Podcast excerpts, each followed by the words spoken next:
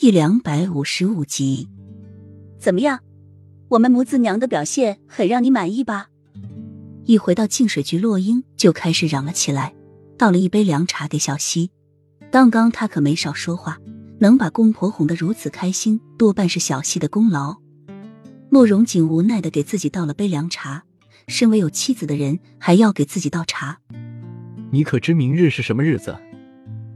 慕容锦啜了一个口茶，说。神色有些忧郁，洛英摇摇头：“什么日子？要过节了吗？”皇上选秀，慕容锦没有理会洛英的后一句。洛英手中的茶杯停顿了一下，后又装作无事的样子说：“不是在三月吗？为何改成六月了？”因为几日前的一场红雪，外面盛传是皇上没有子嗣，后宫空荡的缘故。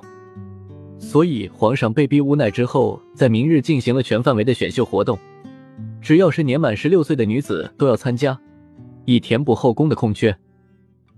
慕容锦一改往日的邪气样，一本正经的说：“那看来这次进宫的人会很多啊。”洛英的唇角漫起一抹若有似无的冷笑。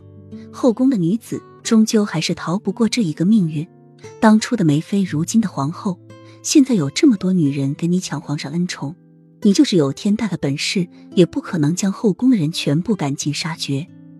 是啊，皇上已经下了圣旨，让我们在两个月期间赶制出三千件金钗、八十八对珍珠耳环、上万匹的紫色烟罗、檀香玉鼎五万个，还有几千对的金雕玉镯。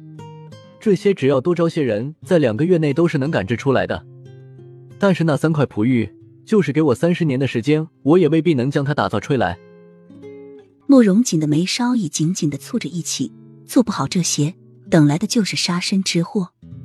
这个皇上能使百姓安居乐业，整治朝中延续几千年的贪污腐败现象，但是他却是一个双面人，使百姓过上好日子，却是一些百姓受灾受难。轻的是发配边境，重的就是杀身之祸。他残忍暴虐，只要一有人触犯到他的禁忌，就是死路一条。